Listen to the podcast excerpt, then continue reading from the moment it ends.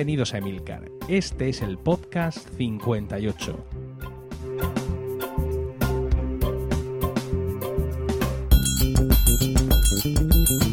Muy buenas, espero que estéis todos bien en el momento de escuchar este podcast y dispuestos a pasar un rato juntos hablando de Apple y de sus productos. Como ya sabéis, este podcast, este podcast largo, que lo llamamos, en contraposición a Emilcar Daily, que es un podcast más breve y diario, pues como decía, este podcast ha dado muchos bandazos en, su historia y curiosamente eh, tener el segundo hijo me ha llevado a ser creo que más, mm, más eh, puntual de lo que he sido nunca en la publicación del podcast. No he conseguido una periodicidad bastante más firme de un podcast al mes, ah, prácticamente, por así decirlo. Aunque octubre, noviembre y diciembre se han publicado dos, pero seguro que vais y me la perdonáis, porque fueron dos podcasts muy buenos. Un directo en la noche de Halloween con José Antonio Blanco y luego fue el especial con todos los compañeros del Gun Murcia. O sea que, en fin, esos dos valen por tres. Y bueno, eh, fue al tener a Emilio pensé que la manera, la manera más fácil de, de conseguir periodicidad constante era obligarme y para obligarte no hay nada mejor que quedar con alguien. Y por eso decidí que Milcar Podcast se iba a convertir en un podcast en el que siempre iba a tener un invitado. Al principio pensé en partir de una plantilla básica de invitados, es decir, tener seis, ocho tíos a los que llamar siempre. Eso también le daría carácter a cada capítulo. Es decir, ya sabemos, por ejemplo, que si viene Gerardo Rato, pues el fanboísmo extremo se va a desatar y vamos a acabar los dos dando vivas a Jobs y a, Ive y a todo lo que haya, ¿no? Si llamamos o traemos a otro invitado, pues ya sabemos que va a ser una cosa distinta. En fin, intentar darle ese carácter. Pero luego, sin embargo, he pensado que creo que resulta mucho más interesante que haya siempre invitados distintos. Eso no significa que los que hayan pasado por aquí no lo vayan a volver a hacer, pero que ya no tengo esa idea en la cabeza. Es decir, que ya no va a haber un momento en el que mm, el ciclo se rompa y volvamos a empezar desde el principio, sino que a priori, pues esto es un podcast vivo, tan vivo como mi pantallas que acaba de saltar mm, por ningún motivo concreto. Y bueno, pues que vamos a tener invitados distintos, ocasionalmente repetir alguno. Y bueno, espero que todos los que consiga arrastrar hasta delante de estos micrófonos os aporten os aporten. Esta noche tenemos un invitado de los nuevos, de los que no ha estado aquí todavía. Su nombre es Asier García Morato, que seguramente lo conocéis eh, por redes sociales como Picture Checker Man, escrito así como suena Picture Taker Man.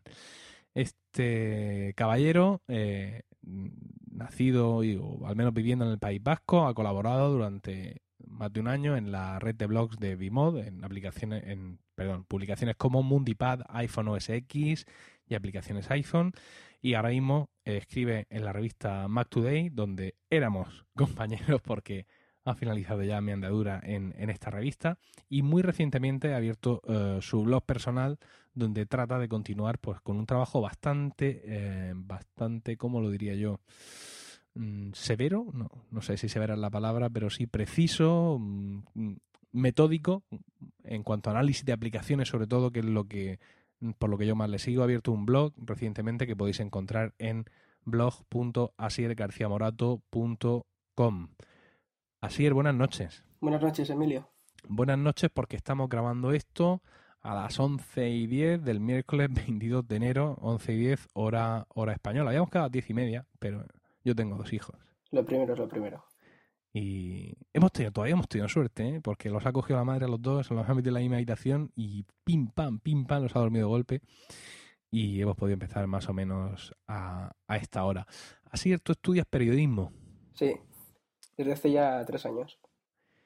Y yo qué sé, estudiar periodismo con todo lo que se dice de los periodistas y lo que los periodistas decís de vosotros mismos, mm, es debe, ser, debe ser una vocación muy grande, ¿no? Porque en estos días donde te cierran los periódicos y los medios casi antes de abrirlos, no parece que tenga la cosa. Vocación, vocación tampoco. Yo de pequeño quería ser como Indiana Jones, pero ya cuando me enteré de que todo se había descubierto dije, bueno, pues, para periodista.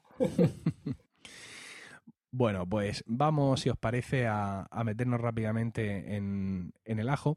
Yo quiero decir que eh, yo conocí a Sier por sus artículos en, esta red de blogs, en Vimo, y mi contacto personal con él, aunque él está en Twitter, fue eh, en ADN.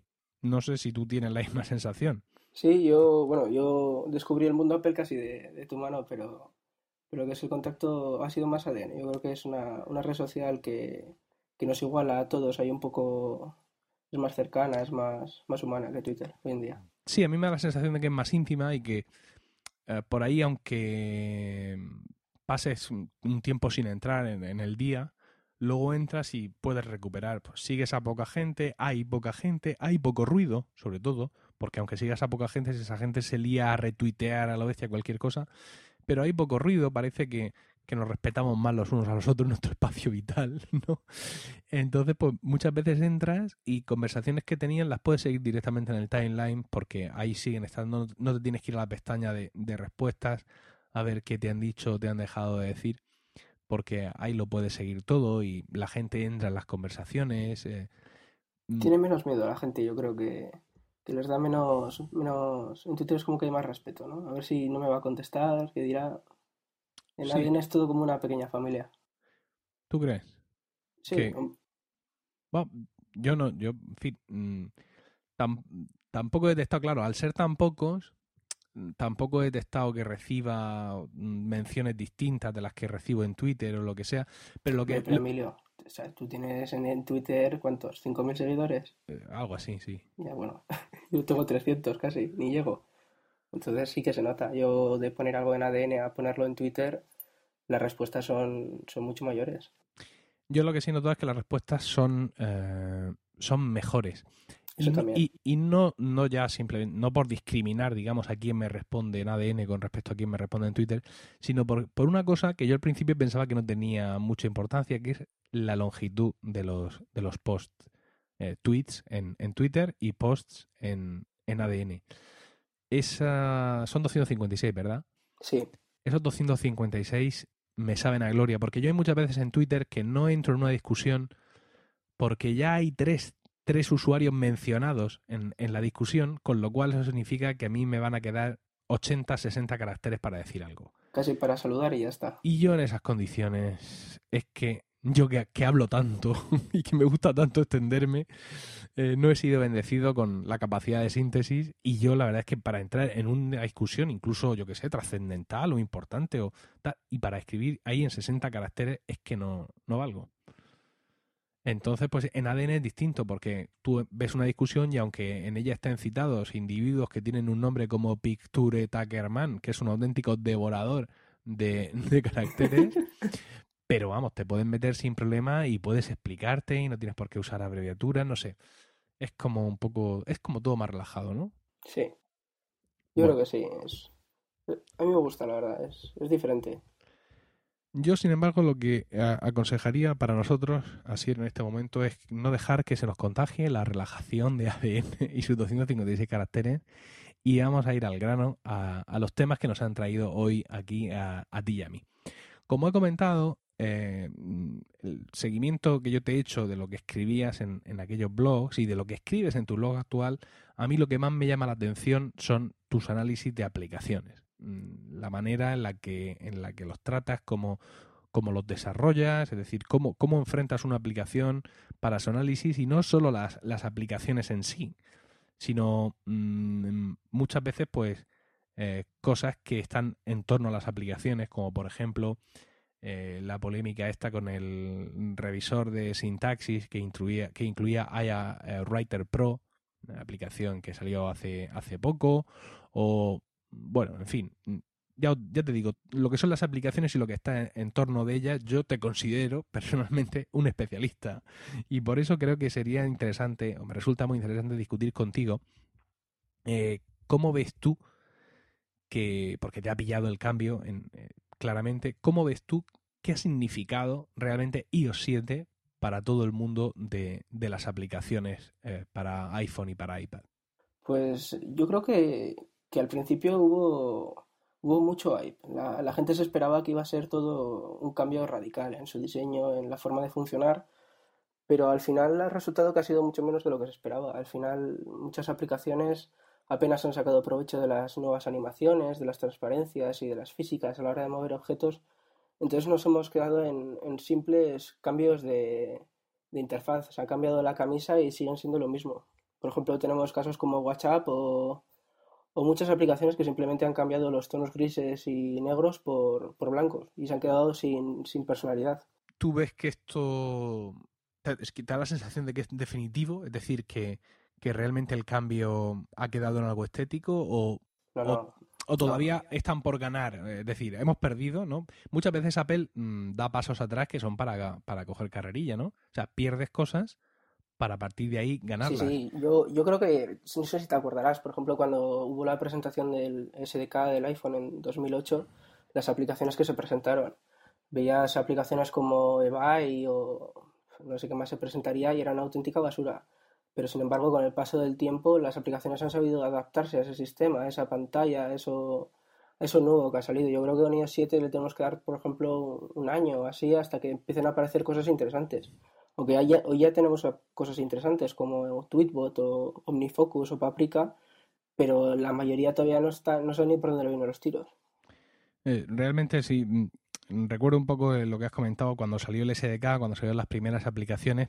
Prácticamente todas las aplicaciones mm, venían a ser como la aplicación del teléfono. O sea, la la aplicación del teléfono de iPhone como sigue siendo hoy. Es decir, tú entras, cogéis vuestro iPhone ahora mismo, eh, vais a la aplicación del teléfono y tenéis la pantalla con los datos que sean y abajo tenéis favoritos, recientes, contactos, teclado y buzón de voz, ¿no? Cinco iconos con que son las cinco opciones de, de la aplicación. Pues prácticamente todas las aplicaciones iniciales tenían este mismo esquema, ¿no? Con ese, esos iconos abajo eh, para indicarte todas la- las opciones y, y efectivamente, pues con el paso del tiempo fueron, fueron, fueron ganando carácter.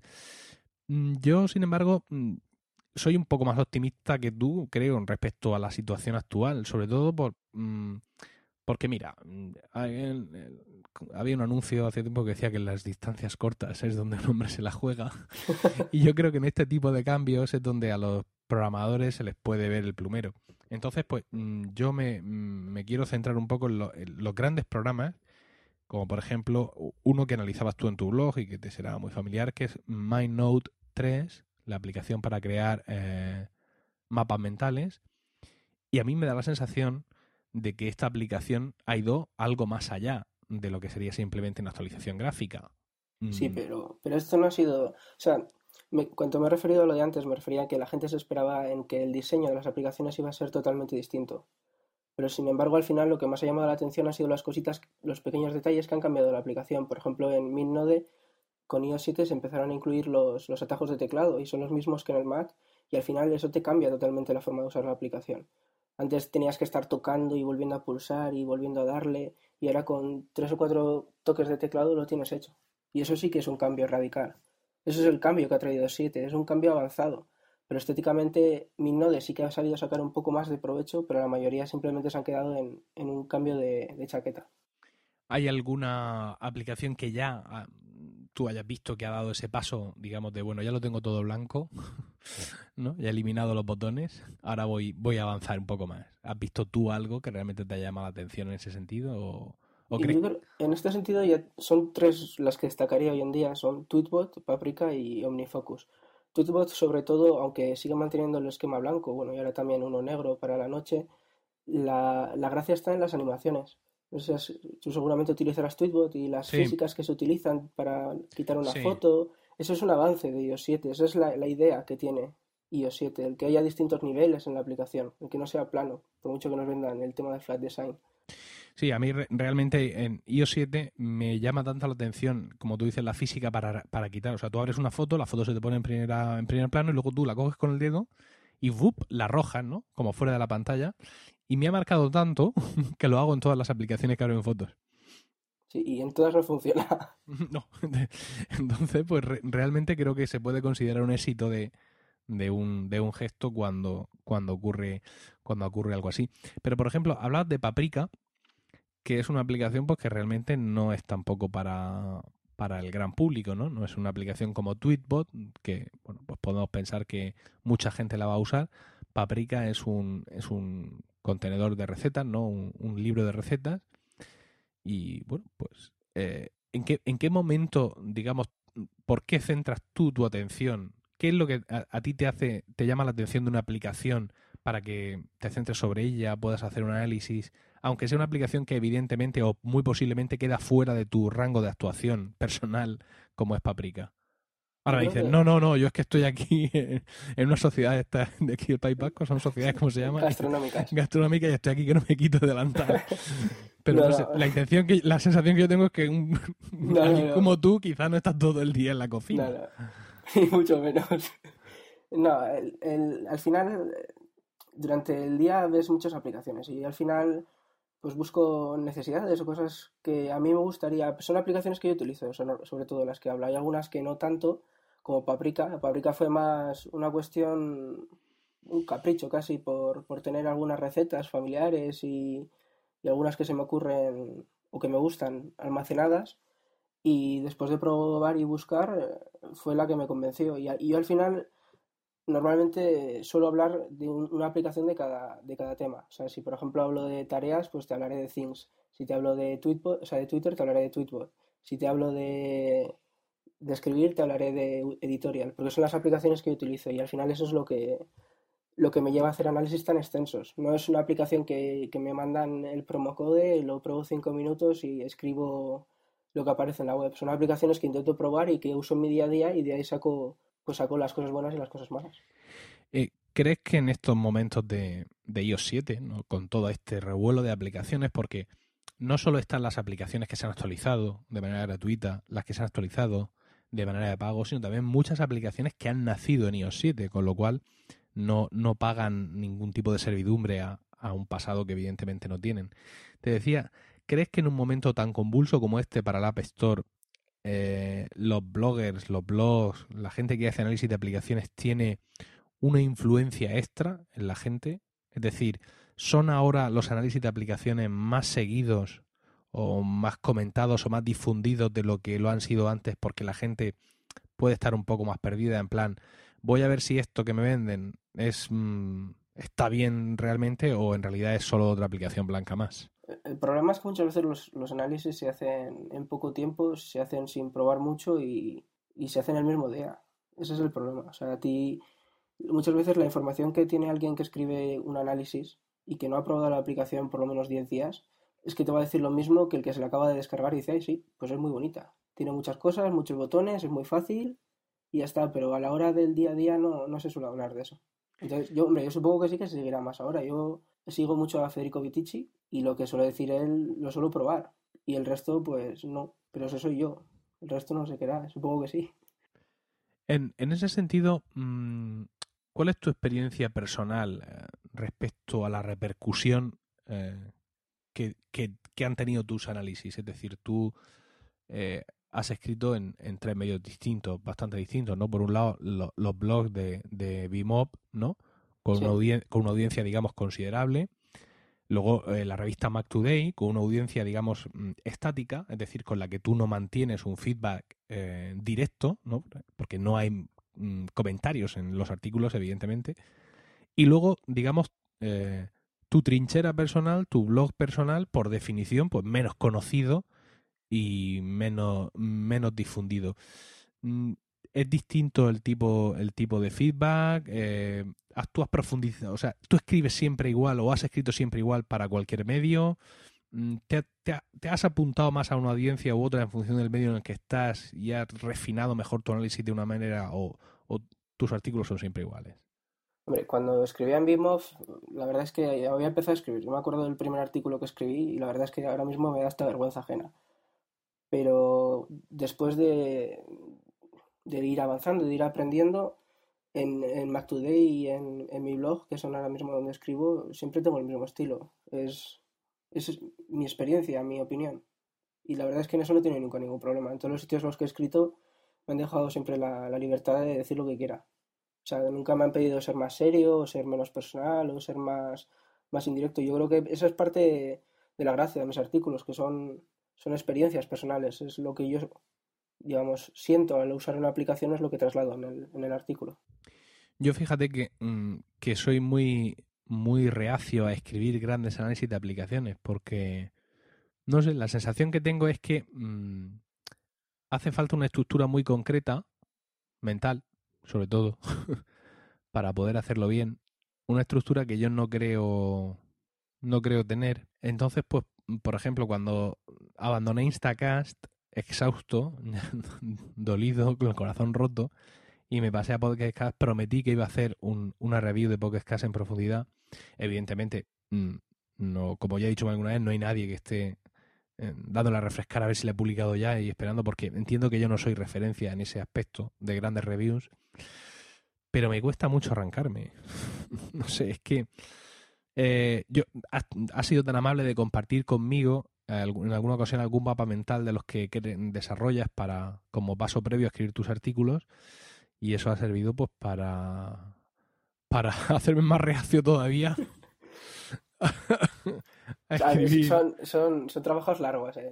son pero si la longitud no me asusta o sea si yo he escrito auténticos peñazos quiero decir que y, he escrito artículos que me han llevado pues, varios días de escribir y de es decir si no es el trabajo en el trabajo en sí en cuanto a cantidad de trabajo es el tipo de trabajo cuando yo veo una review como las que tú muchas veces haces o o como las que, por ejemplo, ahora supongo que lo seguirás o conocerás el blog este de... de... Suite, Setup. Joder, fíjate. Te leo la mente. Sí. cuando yo veo ese tipo de reviews, mm, me da la sensación de que hay que valer para eso. Mm, ya te digo, me parece que es una cuestión más que de un esquema de en papel, de un esquema mental. Porque si yo cojo, mira, si yo cojo una review de The Suite Setup, me copio cuáles son los puntos, ¿no? por así decirlo, e intento con ese esquema maestro crear yo mis propias reviews, estoy seguro de que fracaso. Hombre, pero no es tanto copiarlo, sino también hacerlo como, como a ti te salga. Ahí está la clave, ¿no? Cada uno tiene su estilo. Yo creo que, por ejemplo, en, Federico Vitici suele hacer una pequeña introducción de, de la aplicación y después eh, hace una especie una serie de listas de, de, las características y las va comentando pues le ha parecido que está bien que está mal y al final ese es el esquema mental. Yo lo hago un poco más distinto, pero tampoco creas que muy, muy diferente. Al final se trata de ver qué hace una aplicación, probar a ver qué hace, si funciona y contar tus experiencias. transmitir, hacer un, breve comentario. Lo que pasa que se tiene que hacer de una forma que esté integrado para que no parezca el yo creo, yo pienso que queda muy mal escrito. Y es, es práctica sobre todo. No sé, a ver, tengo la sensación de que tengo cierta influencia sobre mis oyentes y lectores en el tema de aplicaciones, mm, pero ya te digo, no por la profundidad, sino mm, simplemente por, recomendar algo que yo uso. Por ejemplo, yo he recomendado muchas veces Vesper, que es una aplicación para, para el iPhone para tomar notas, y en ocasiones he, recibido emails bastante largos que me ha costado muchísimo responder, porque realmente yo no tengo ningún interés en convencer a nadie de que use Vesper.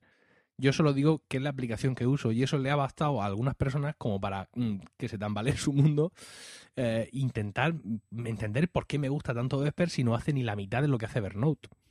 Y muchas veces está la cosa en las características que tiene una aplicación y también en las que no tiene. Quiero decir, yo soy usuario de Evernote desde, desde que el elefante ese era pequeño y Mm, te puedo decir que no es sino desde hace seis meses que estoy usando la aplicación a fondo y que me he comprado cuenta premium y que estoy contento porque no terminaba de encontrarle el aire. Y el hecho de usar Evernote no ha hecho que deje de usar Vesper y tampoco, curioso, que deje de usar eh, la aplicación de notas eh, de, de OS X y de, y de iOS. Entonces, pues eso, en ocasiones no tengo ningún interés en defender las cosas. Eh, simplemente, pues mira, es lo que yo uso y, y ya está. Eso no significa que tenga que venir bien para ti, ni, ni, ni, intentes que yo te convenza de que te viene bien a ti, sobre todo. Entonces, por eso me resisto a... Porque, por ejemplo, yo veo Vitici, que es como muy sacerdote, ¿no? O sea, la, la aplicación que recomienda Vitici es... es la elegida. Efectivamente. Entonces muchas veces recibo emails donde algún lector quiere empujarme a, esa posición, ¿no? Y yo bastante pontifico ya, bastante estilo tengo ya de, púlpito, ¿no? De dictaminar desde mi altar lo que está bien, lo que está mal, como para encima meterme a prescriptor de aplicaciones. Es un... yo no, no, es tanto la idea de decir, de elegir las aplicaciones que tiene que elegir, la, de que comprar la gente. Pero bueno, con casi un millón de aplicaciones, la verdad es que elegir cuál es la correcta es bastante difícil. Entonces la idea es comentar qué hace, qué no hace, cuál es la idea. Por ejemplo, hay dos aplicaciones que he analizado en mi blog recientemente, una es Ember y otra es Pixa, y sobre el papel pueden parecer muy similares, pero a la hora de la verdad son, son bastante distintas el uso que yo, por ejemplo, les he dado. Entonces la idea es transmitir eso, el uso que yo le he dado, y si a la gente le gusta o cree que eso le sirve, pues adelante.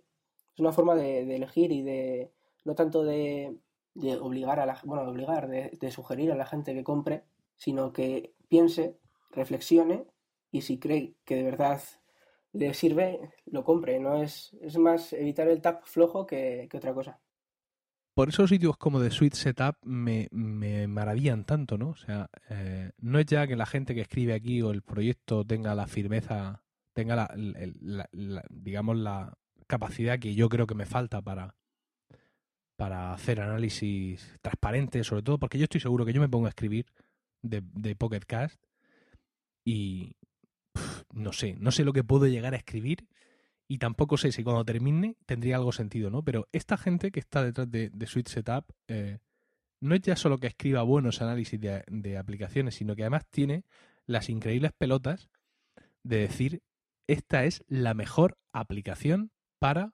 tal. Y para decir eso, los tienes que tener muy bien puestos. Quiero decir, porque mm, cuando eres un sitio de gran audiencia o de audiencia media como soy yo, pues ya tienes una responsabilidad, ¿no? Tú antes has citado a la gente que me sigue en Twitter y es un poco el, el puede ser quizá un parámetro estándar de popularidad. Entonces, mm, yo siento una responsabilidad, ¿no? Por la gente que me pueda seguir o que me pueda leer y escribir un artículo, pese a que yo suelto por mi boca lo que se me ocurre, pero escribir un artículo diciendo la mejor aplicación es fulanita. Quiero decir, dicho esto sin tono fanboy, ¿no? Yo muchas veces he dicho Instacast es lo mejor que hay en este mundo, pero evidentemente se notaba que estaba siendo, digamos, que estaba con el traje de fanboy de Instacast cuando lo era. Pero reposadamente decir esta es la mejor aplicación para. Pero eso muchas veces, aunque no digas la mejor aplicación para, muchas veces queda implícito. Yo, por ejemplo, ya te, ya te he mencionado antes que yo elijo una aplicación sobre la que hablar. Yo veo, por ejemplo, que clientes de Twitter hay 15 y hablo sobre uno. ¿Por qué he elegido ese? Porque yo creo que para mí es el mejor y si encima le dedico casi 5 o 6 horas de trabajo para escribir una pieza de 1500 a 2000 palabras, supongo que algo queda implícito, ¿no? De que es la mejor. Sobre todo cuando no digo que es una mierda al final. Bueno, yo creo que lo voy a intentar, ¿eh? Lo voy a intentar porque, quiero decir, eh, preparando el, podcast, eh, releyendo algunos artículos tuyos un poco más, más antiguos, sobre todo en las aplicaciones que yo, que yo uso, como el de MindNote 3, que es de, de diciembre o de noviembre, me parece que era. Eh, pues uno vuelve a tener, oye, pues esto de verdad no lo podría hacer yo, no sé cuánto, entonces pues lo, lo voy a intentar, voy a ver si, si me animo. Pero ya te digo que yo siento mucha admiración por los que lo hacéis desde mi punto de vista bastante bien. Y, y es un berenjenal en el que no tengo claro que me quiera, que me quiera meter. Que te quedaría muy bien lo de la mejor aplicación. Tú que eres muy, muy exagerado, sería, sería un buen toque para tu blog. sí, hombre, pero sería mm, sería escrito en ese tono, ¿no? Sí, en tono, el tono de Milcar. En tono talibán. En tono talibán, ¿no? Todo lo demás es mierda, desinstaladlo inmediatamente y usárselo esto. Bueno, en fin. Eh, vamos, vamos a continuar, no sin antes eh, hacer una pequeña pausa y enseguida, enseguida volvemos. Yo soy Ted Mosby. Yo soy Verónica Mars. Yo soy Sheldon Cooper. A veces yo soy Claire Dunphy. Pero yo soy Dumakae y soy teleadicta. Si tú también vives las series y como nosotros eres un teleadicto, escúchanos en teleadictospodcast.blogspot.com. Te esperamos. Bueno, pues continuamos con este podcast 58 eh, con Asier García Morato. Y el siguiente tema que quería tratar con él es Google. Google está siempre en nuestras vidas, queramos o no. Y resulta que esta, esta mañana, esta misma mañana, estaba escuchando un podcast de, de Josh Green Live en el que hablaba de la Google Glass y él indicaba que parece ser que este año 2014 es el año en el que la Google Glass deberían de salir como producto final al mercado y se hacían algunas preguntas acerca pues del funcionamiento del dispositivo final, a pues cosas, por ejemplo, partiendo del diseño como si va a haber una única versión formato gafa o si va a haber algún accesorio, o sea, alguna Google Glass en formato accesorio para montar sobre tus propias gafas. Eh, varias cosas. Yo, por lo que conozco del producto, aún en su última versión beta, me parece muy verde, como para verlo salir en 2014, al menos en la primera mitad, ¿no? Porque... Muy verde y muy caro, porque las gafas ahora mismo, las de desarrolladores, cuestan cada una 1.500 euros. Sí, pero decían que la idea es que el precio final mm, del consumidor esté por debajo de 500. ¿Con publicidad de Google en la gafa o sin ella? ¿Cómo? ¿Perdona? Que si va a llevar publicidad de Google para valer 500 euros, porque si no... Hombre, se supone que cuando fabrican en serie les sale más barato, pero claro, es que es un producto tan jodido, y perdón por la palabra, que confiado esto a alguien que no es un fabricante de hardware, porque Google no lo es, pues me surgen muchas más dudas. Por ejemplo, tiene un problema muy serio de batería, la Google Glass. No sé si le dura dos, o, dos horas o así, o dos o tres horas. Por ahí está. Lo Esto seguro que lo sabe mejor Álvaro Bernal. Sí, lo mismo las últimas versiones han mejorado, pero mm, claro, y, y, tú te paras a pensarlo y dices, no hombre, si es que, ¿cómo, cómo no? ¿Sabes? Si ¿dónde está la batería en una Google Glass? Mm, ¿cómo no le va a durar poco? Si es que no hay sitio material con la tecnología que existe ahora mismo, no hay, no hay sitio material para que, para que quepa ahí una batería que con todo lo que se supone que hace, mm, pues le pueda dar la duración, yo qué sé, pues de una jornada de, de yo qué sé, de ocho horas, ¿no? También es cuestión del peso, porque lo llevas en la oreja, si no se te, se te va a doblar la orejilla y se te cae. Eso también hay que tenerlo en cuenta. Eh, yo lo, o sea, aunque se, se, ven bastante, por así decirlo, es decir, eh, no es, raro el día que en tu timeline no aparece alguien con una Google Glass puesta, aunque sea haciendo el chorra, o porque se las ha dejado algún primo, pero la realidad es que mm, estos, este tipo de, de tecnología corporal me da la sensación de que le queda todavía un poco más Mm, de avance tecnológico general hasta llegar a algo como una gafas. Es decir, ya conocemos pulseras eh, o relojes em, que son eh, especialmente inteligentes, por así decirlo, como el Pebble, por ejemplo, o cualquiera de estas pulseras que estamos usando de, de medición de esfuerzo, como el Fitbit o, o la Nike Plus, cada uno en, su vertiente pero algo con la ambición de una Google Glass, yo, en fin, dudo que la tecnología ahora mismo acompañe, acompañe mucho. Y luego eh, existe un problema principal con la Google Glass, que es lo que, digamos, eh, el motivo por el cual yo quería sacar el tema aquí es el tema de la privacidad.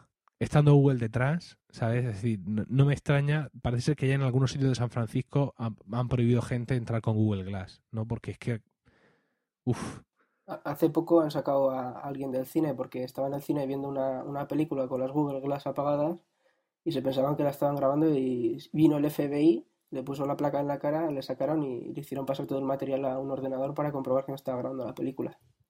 Pero, y, y no ya solo, digamos, atentados contra, contra la propiedad intelectual, sino, eh, bueno, podrían decir que, que, esto es una falacia porque pues tú realmente llevas tu teléfono y pues tú puedes ir haciendo fotos, ¿no? Y grabando vídeo por la calle, pero es mucho más evidente, por mucho, por muy hábil que seas, es mucho más evidente que tú estás grabando algo con un teléfono que si vas con una Google Glass, ¿no? Hombre, a ver, pasan cosas todos los días y hoy en día todo el mundo tiene asumido de que si algo importante pasa va a sacar alguien el móvil y lo va a grabar.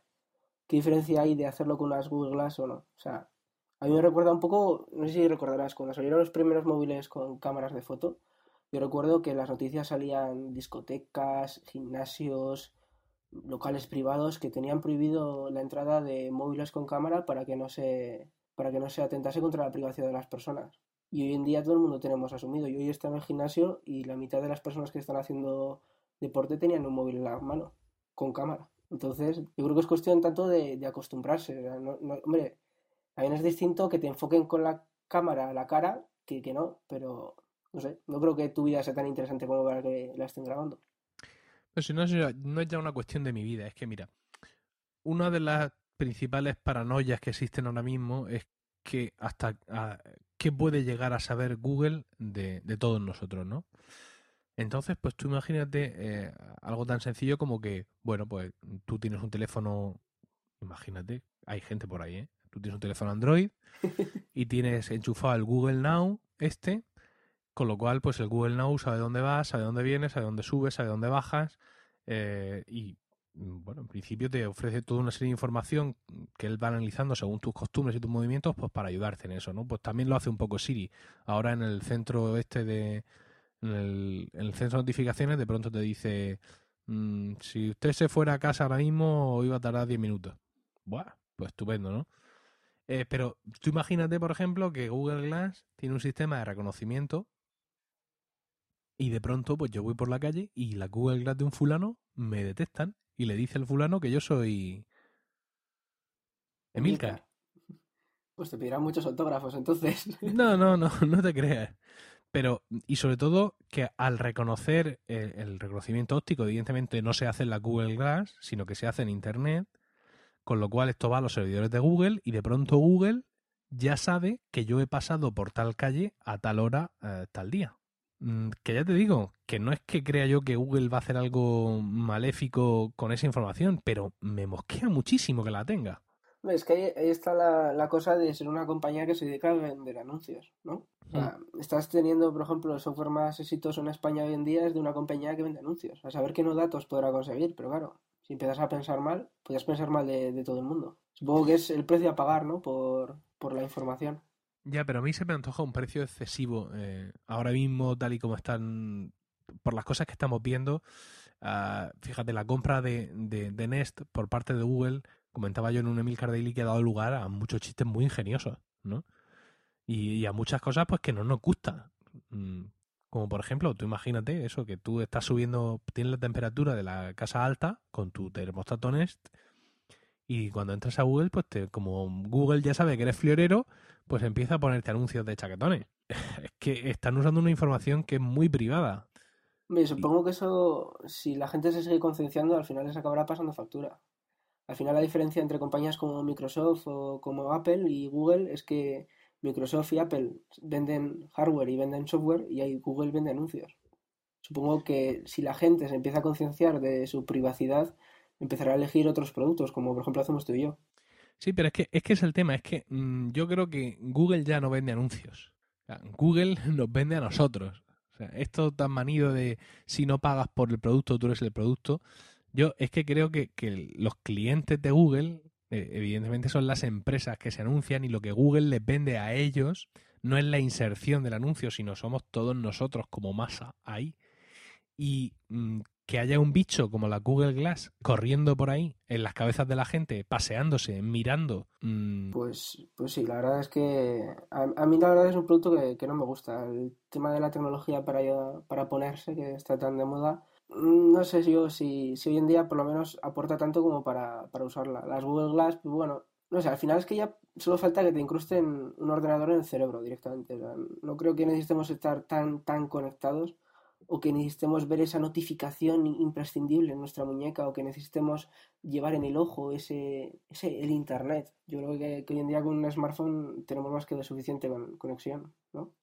Sí, yo, yo creo que también, hombre, no quiero... Mmm, ah, igual de... dentro de unos años, si salen las siglas, pues nos lo pensamos, pero hoy en día Claro, es que el otro día discutía con un, con un colega y dice, es que no te creas que Apple no, no recoge información tuya o que no tiene información tuya. No, no, sí, yo estoy seguro de que Apple, de que Apple tiene información mía.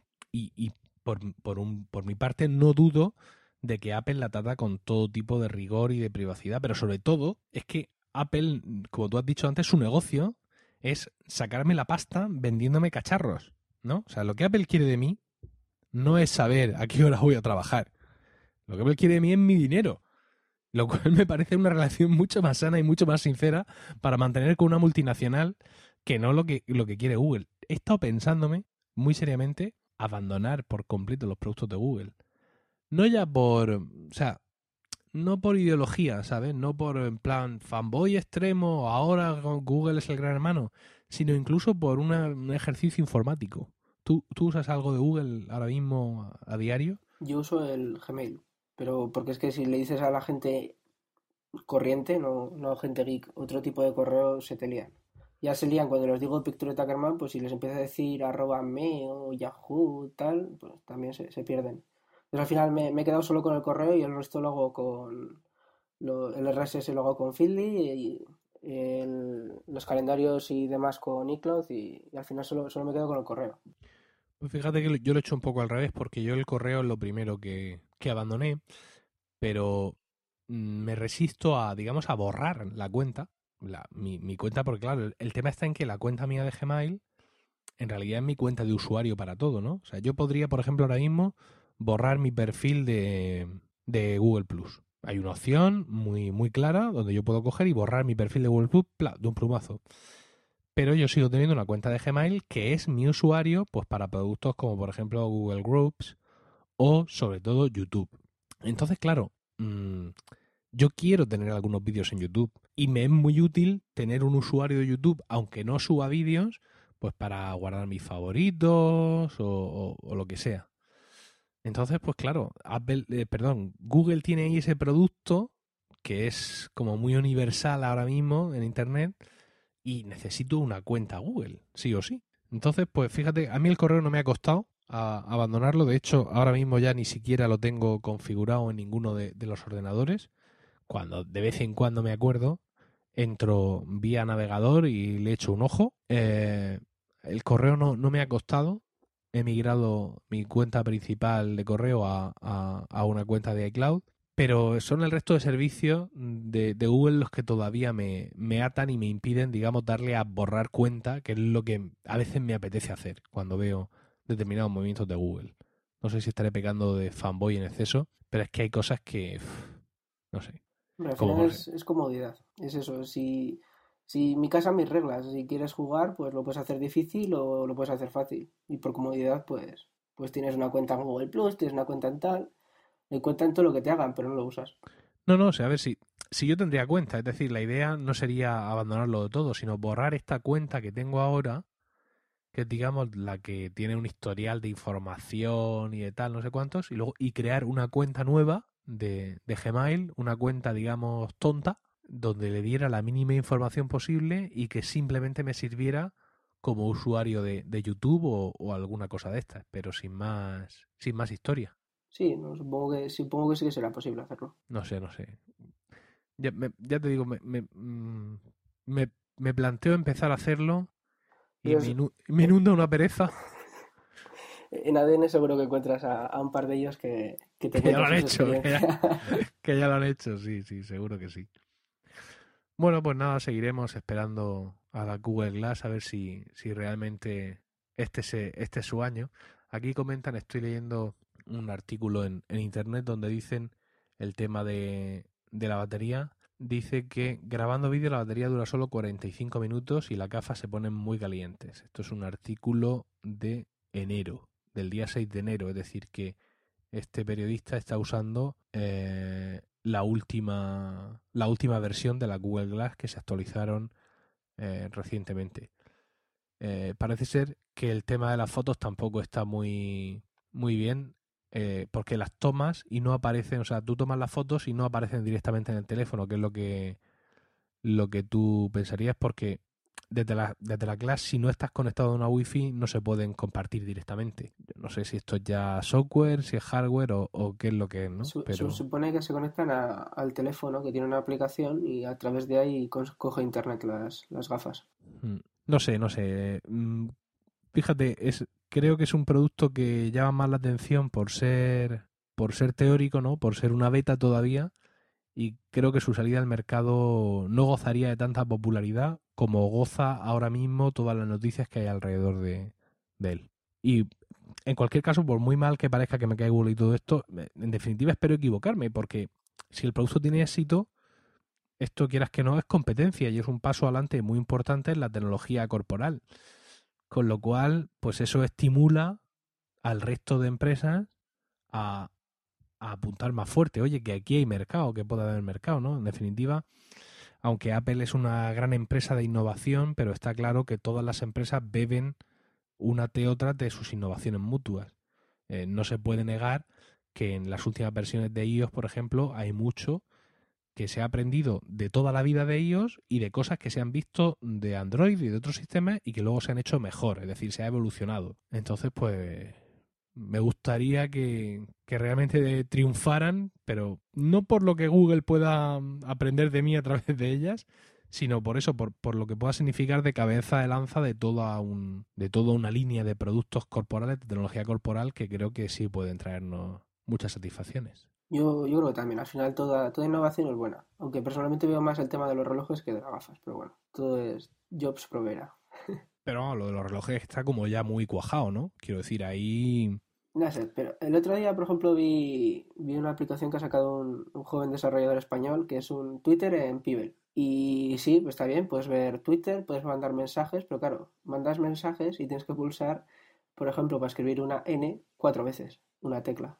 Entonces dices, ¿es más cómodo escribir un tweet desde mi reloj o es más cómodo sacar el móvil al que está conectado ese reloj y escribirlo directamente en las teclas? Yo creo que ese va a ser el tema de compromiso y, y, sacrificio que hay que hacer para utilizar este tipo de tecnología en un reloj comparado con un smartphone.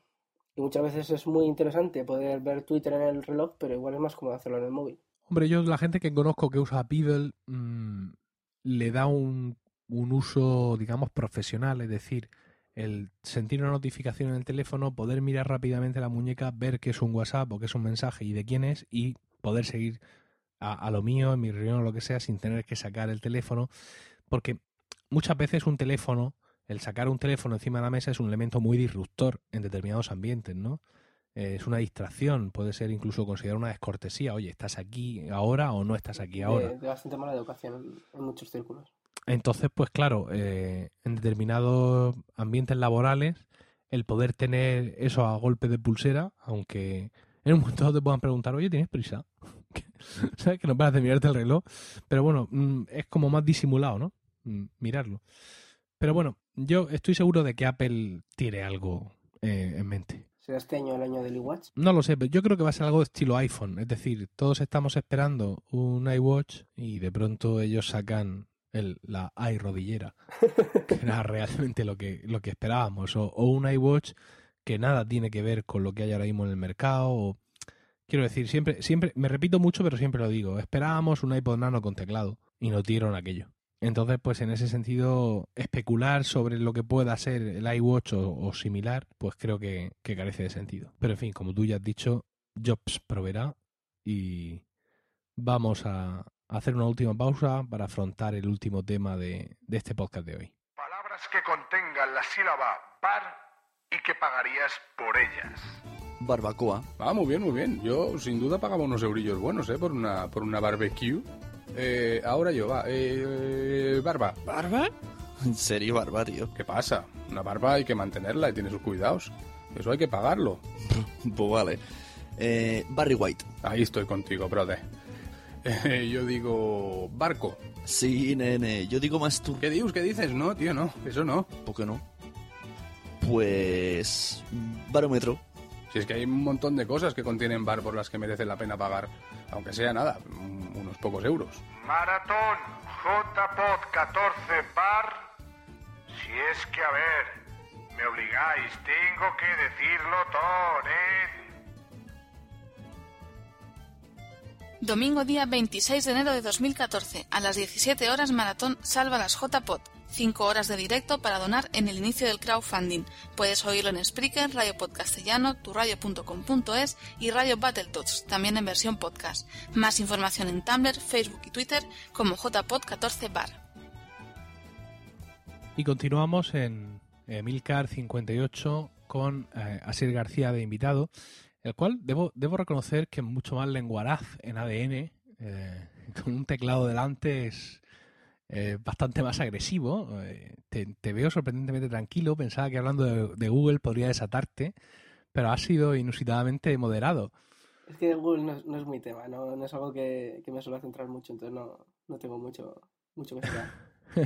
pero de, debe saber la audiencia que, aparte de otros condicionantes, pueden encontrar así un poco tímido, quizá, porque es su primer podcast.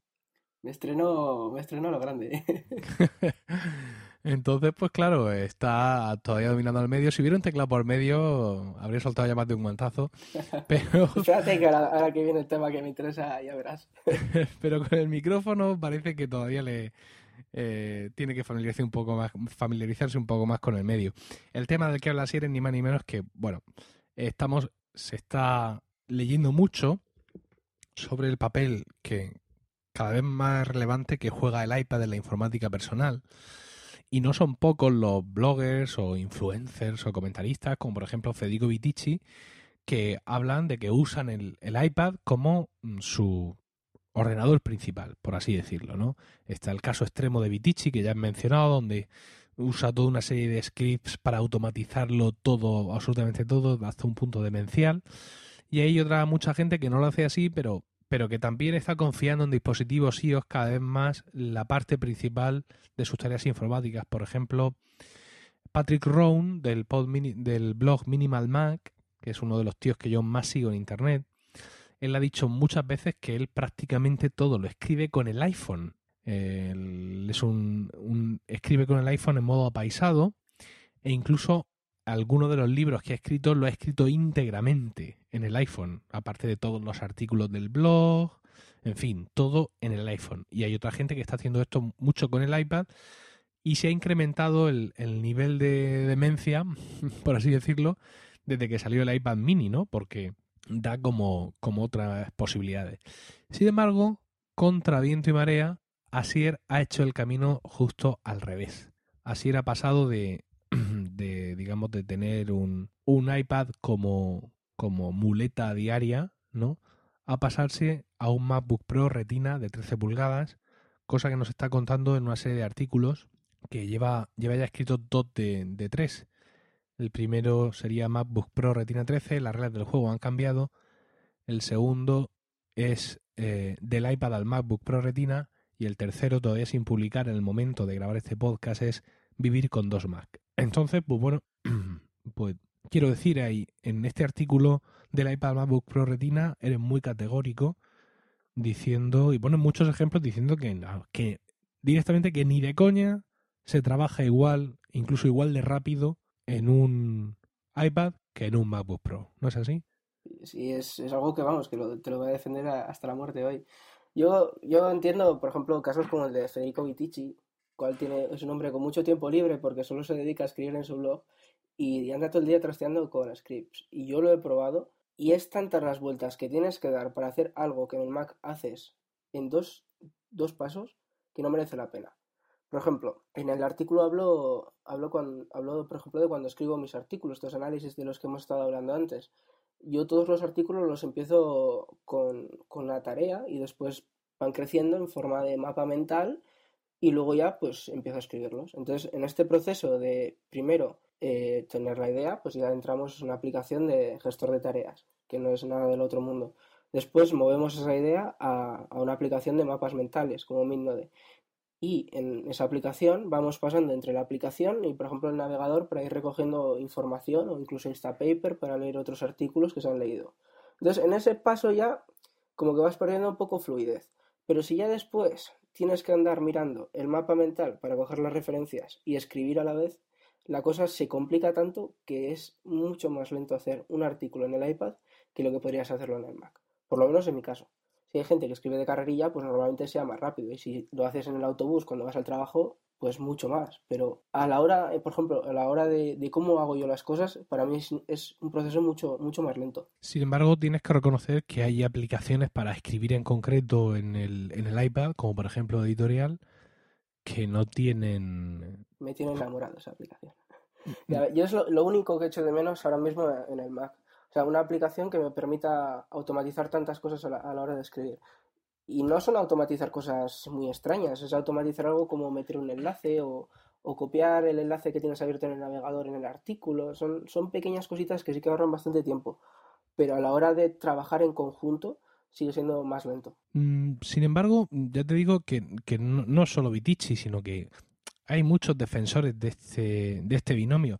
Eh, yo mismo lo he estado probando mucho tiempo. eh, eh, yo, de- desgraciadamente, pues por los críos, sobre todo, cada vez es menos el tiempo que puedo pasar delante del, del ordenador.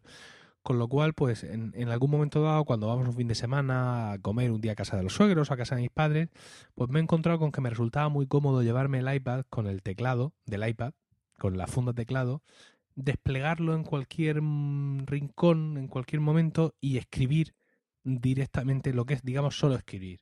Abierto eh, IA Writer, que es la aplicación con la que yo he estado escribiendo en el, en el iPad, y escribir simplemente escribir, sin más distracciones.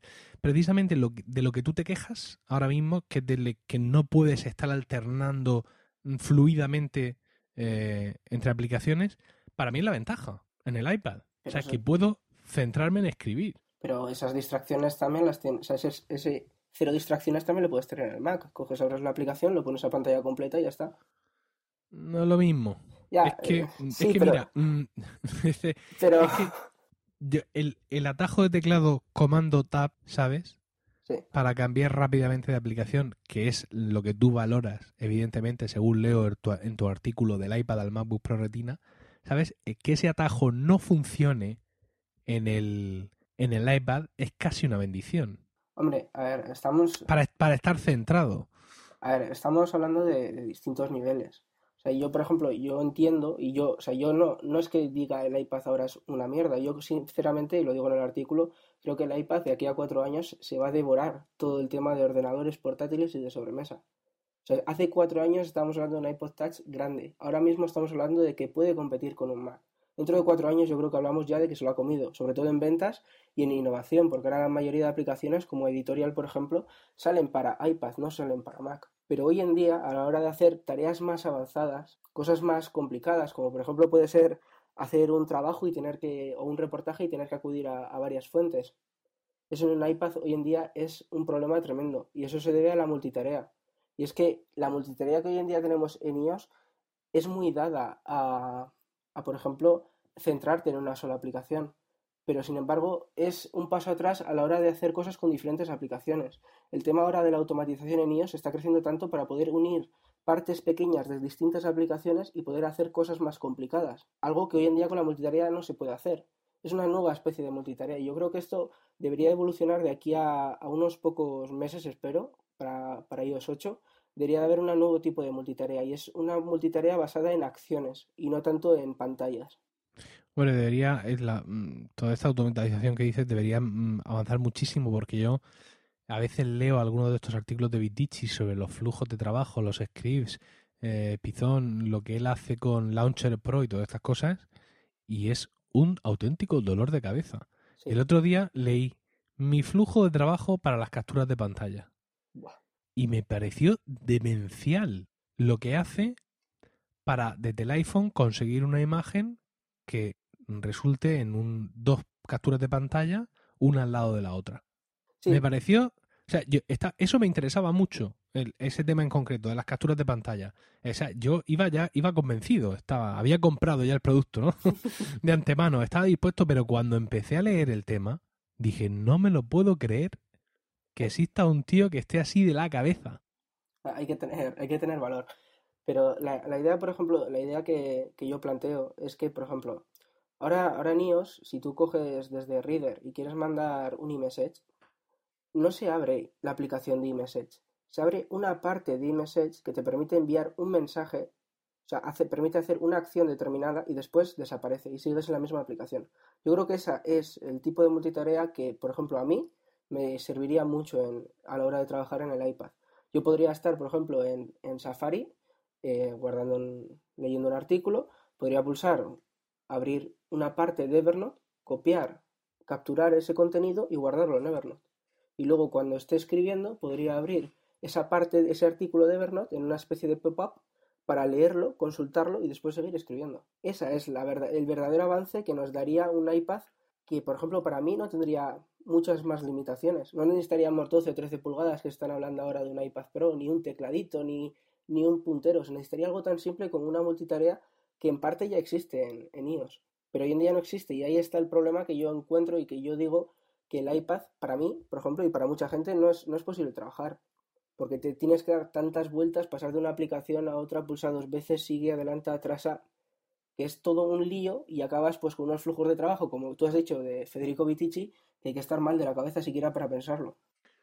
Yo, mm, bueno, eh, finalmente he en el iPad sí, sí un compañero en, en, en ese sentido. El tema de la batería también es importante. Evidentemente, en mi caso, yo tengo un MacBook Pro de 13 del año 2009. Es un ordenador increíble, por, porque, porque lo es. Es fantástico y, bueno, ha llevado un SSD, ahora lleva Fusion Drive, lleva 8 GB de RAM, tiene, va a cumplir 5 años en agosto y todavía le queda. Evidentemente, la batería ya le noto que, que patina, que patina un poco. Y hasta ahora irme con el portátil a casa de mis suegros suponía llevarme también el cargador, lo cual era ya un poco insufrible, porque el portátil por ahí lo metes en cualquier sitio, pero llevarte el cargador ya era un horror. Eh, ahora mi, cuñado Paco ha vuelto de Erasmus y él tiene también un MacBook Pro de 13 y a mi suegro le han traído sus majestades, los Reyes Magos de Oriente, le han traído un MacBook Air, con lo cual ya el cargador eh, no es una excusa, ¿no? Y me encuentro con que ahora soy sigo siendo más favorable a llevarme el MacBook Pro que a llevarme el iPad, pero he escrito, bueno, básicamente todo lo que he escrito para revista Mac Today lo he escrito en el iPad. A veces con el teclado integrado en pantalla, a veces con el, un teclado externo Logitech, pero prácticamente todos esos artículos desde hace un año y pico los he escrito todos en el, iPad. Entonces, pues la verdad es que sin comprar del todo la idea eh, la idea Vitici de esto sustituye al ordenador, pero sí le he visto, para mí en concreto, mucha, mucha utilidad. Y luego tú es que, claro, tú has cambiado eh, del iPad a, otra cosa, pero madre mía, a, a menudo que otra cosa, ¿no? Hombre, es, es, es, una maravilla, la verdad, como, como se puede leer en el análisis. Yo creo que, que tanto el, el SSD, la memoria, pero al final incluso la batería llama mucho la atención pero el ver una pantalla retina en el Mac, yo creo que es, es, un cambio, por mucho que hayas visto una pantalla retina en un iPhone, un iPad, es un cambio, es un cambio tremendo. Incluso mi novia, que se compró antes que yo un MacBook Pro Retina, me decía que, que es que lo ves luego todo pixelado. Y yo digo, y es que no, no, te puedo creer, porque yo he usado pantalla retina durante muchos años y es que no, no veo píxeles. Pero ahora ves, lo ves en un Mac y, y luego empiezas a ver, por ejemplo, la pantalla de, del ordenador de sobremesa o, o la tele y no ves más que cuadraditos. Es, es, algo, es algo tremendo. A mí una cosa que me llama la atención de lo que comentas y es sobre la duración de la batería. Dices textualmente, si bien Apple afirma en su web que el ordenador puede aguantar hasta unas nueve horas, unas 9 horas encendido, en mi día a día he podido comprobar que si hacemos un uso normal del ordenador que no incluye edición de vídeo o aplicaciones exigentes para la CPU, flash o juegos, podemos irnos tranquilamente hasta las 10 u 11 horas en una sola carga. Sí, sí. Eso es un disparate, quiero decir, el, eso es como el, como el, el MacBook Air actual. Sí, el MacBook Air te lo vendían con 10 o 12 horas y en algunas pruebas llegó hasta 13. Y eso es en parte por Mavericks y por. Me, me, me parece por tremendo porque, porque el MacBook Air, bueno, por ahí va, pero es que el MacBook Pro tuyo tiene que alimentar una pantalla retina. Yo creo que es también parte de, por la optimización de, del procesador gráfico. Al ser integrado y, yo creo que no sé si que se nota, porque en los, en los modelos con, con, tarjeta gráfica integrada y tarjeta gráfica dedicada, enseguida cuando empiezas a usar algo más, más técnico, eh, suelta, salta la, la, tarjeta gráfica dedicada y eso chupa batería, pero vamos, como, como un animal. Además, si pueden dar 10 horas en un iPad, ¿por qué no pueden darlas en, en un MacBook? Yo, el, el, tema este de la pantalla retina, hay también otro punto que, que mencionas en tu artículo, y es lo que, lo que ya has dicho, ¿no? El, ¿Qué es lo que pasa cuando de pronto te giras y miras a una pantalla no retina? ¿No? Es, es, ya te digo, a mí, a mí ha sido, yo creo que lo que más me ha sorprendido. Lo puedes ver muy bonito por fuera, puede estar cada, cada centímetro del aluminio muy preciso, pero es, es cuando lo enciendes y lo usas un par de semanas, es cuando ya te, te acostumbras, ese, como cuando cogías el primer iPhone 4 y luego veías algún iPhone 3GS y decías, esto es mierda. Y hasta hace tres semanas me parecía lo mejor, pero es que ahora lo ves y te parece, te parece un paso atrás. Bueno, pues. Espero no, enhorabuena, espero, enhorabuena por tu compra. espero que no acabes mañana yendo al Apple Store a comprarte no, un MacBook no, Pro porque ya tu mujer me va a matar. No, no, que va, que va. Mi, mis de pelos van, van por otro, por otro lado ahora mismo. Ahora mismo lo que más desearía comprarme, sin duda, eh, sería un iPad mini eh, retina de 16 gigas para, como pues, ya he comentado alguna vez, consagrarlo a mi uso personal y que el iPad que tenemos ahora mismo, el iPad 3, por así decirlo, de pantalla retina, 64 gigas, se quedará para uso no ya solo de Isabel, no ya solo de la niña, sino digamos para un uso doméstico, ¿no? El que hubiera un iPad grande, que es el iPad de la casa, el iPad que sabemos que en un momento podemos llevar lleno de todo para irnos de viaje, para ir a enseñarle fotos a una abuela o lo que sea, y luego pues que Rocío y yo cada uno tuviéramos nuestro iPad. Fíjate que ella está empezando, en abril hará un año que se lo regalé, ahora ella está empezando a usarlo bastante más. Le ha costado mucho arrancar a, a usar el iPad. es decir, Pero, ¿por qué? bueno, también es cierto que, bueno, ella profesionalmente no lo necesita, porque cuando ella está en el despacho tiene allí un iMac de 24 pulgadas, eh, y, y luego cuando está en casa, pues en un momento dado le resulta más fácil recurrir al teléfono porque es más pequeño y es más cómodo para estar mirando emails o lo que sea mientras le está dando teta al nene, básicamente.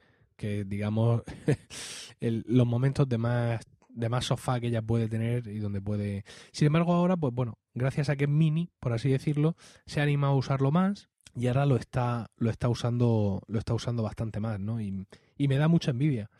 Ella me dice, yo te lo dejo tal, tú instálate tus cosas, no sé cuánto. Digo, mira, no. Eso nunca acaba No. funcionando. No, porque el iPad es tuyo y tiene que ser tuyo. Quiero decir, yo quiero que lo uses porque además yo se lo regalé porque pensaba que le podría ser muy útil tanto a nivel personal como a nivel laboral. Y me he empeñado en eso, ¿no? Me he empeñado, igual que me he empeñado en que usara Dropbox o que usara en condiciones el calendario y las tareas, enseñarle lo que es una cita y lo que es una tarea, cosa que aunque parece fácil hay mucha gente que no conoce bien realmente la diferencia. Eh, y exactamente por lo mismo, pues quiero que use el iPad porque creo que allá el iPad a nivel laboral y personal le puede venir muy bien. Y desde luego, si yo me instalo ahí mis cosas, no me parece que sea la manera de fomentar. Hombre, y, y si le enseñas los artículos de Vitici, yo creo que es menos. no me parece la manera de fomentar que, que ya use el iPad. Pero sí, sí me gustaría mucho comprar un, un iPad mini Retina 16 GB para. Yo creo que también tendrías que añadir el, el 3G, porque con... sí, Ah, no, no, por supuesto. Es que para, para mí el iPad tiene 3G sí o sí. Aunque hay mucha gente que opina justamente lo contrario, ¿no? Que el iPad es un producto indoor y que siempre lo va a usar bajo Wi-Fi. Yo ya he comprobado que acostumbrado a tener 3G en el teléfono, cuando quiero tener conectividad en el, en el iPad, quiero tenerla ya. No quiero entonces ponerme a hacer tethering o lo que demonios sea, compartir conexión con no sé quién. sí, entonces, yo, pues- yo también tengo. Yo, mi iPad es, un- es co- el mismo que el tuyo, un iPad 3 de 64 GB con, con 3G. Y la verdad es que el 3G le, da la vida. Sobre todo cuando estás fuera de casa. Es decir, yo que tengo un móvil, un iPhone 4, que ya le dura bastante poco la batería, si me tengo que poner a, compartir, pues ya apaga y vámonos. Sí, pues ya te decía que eso, que a mí ahora obviamente a nadie le amarga un dulce, pero mm, no necesito ningún Mac. Quiero decir, el Mac Mini es del año pasado y el MacBook Pro, que ya te digo que cumple 5 años, con todos los cambios que le he introducido durante este tiempo, los 8 GB de RAM y ahora el Fusion Drive, muy mal tiene que acabar la batería para que yo no tenga ordenador para dos o tres años más. Y de aquí entonces, pues a ver si está ya el, el Touch ID en, los portátiles. Fíjate, pensé en un momento, ¿y si aprieto en casa y trato de comprarme este primer este primer iPad con pantalla retina, ¿no? Este primer modelo con pantalla retina. Pero luego desistí porque, por un lado, realmente no, no lo necesito, porque, bueno, en fin, eh, poniendo necesito entre comillas, porque ¿qué, qué realmente necesitamos, ¿no? De, muchas Sí, veces ya, yo... de todas estas cosas. No lo necesito, es decir, eh, con, el, con el otro iPad voy, voy bien.